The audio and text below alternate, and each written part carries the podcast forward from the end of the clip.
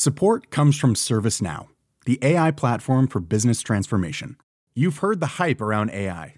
The truth is, AI is only as powerful as the platform it's built into. ServiceNow is the platform that puts AI to work for people across your business, removing friction and frustration for your employees, supercharging productivity for your developers, providing intelligent tools for your service agents to make customers happier all built into a single platform you can use right now. That's why the world works with ServiceNow. Visit servicenow.com/slash AI for people to learn more.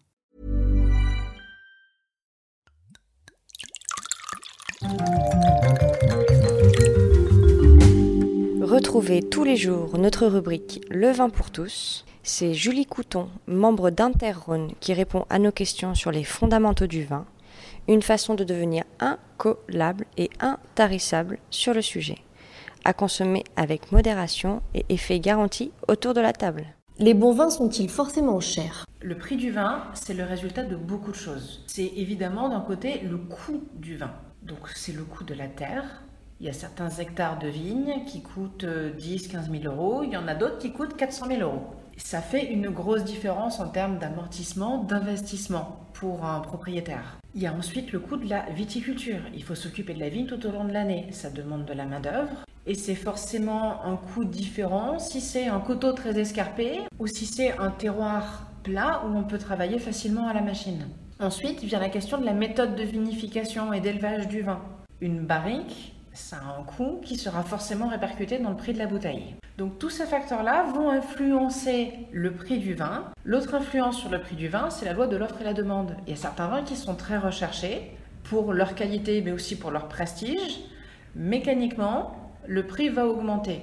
Un vigneron, s'il a quelqu'un qui est prêt à débourser 100, 150 euros pour son vin, s'il a suffisamment de personnes de clients qui sont prêts à acheter son vin à ce prix-là pour écouler tout son stock, quelque part, ça serait bien dommage pour lui qu'il ne le fasse pas. In fine, ce qui compte, c'est une question de rapport qualité-prix.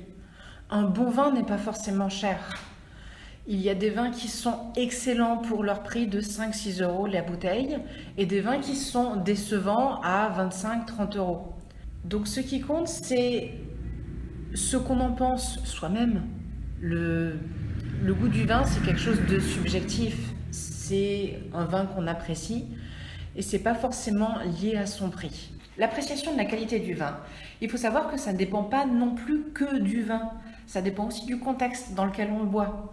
Ça peut être un vin qu'on va déguster à la propriété, ça peut être un vin qu'on va boire en terrasse un soir avec des amis, et il y a le contexte, il y a la compagnie qui vont influencer la dégustation et ce qu'on va penser d'un vin bien au-delà de sa qualité.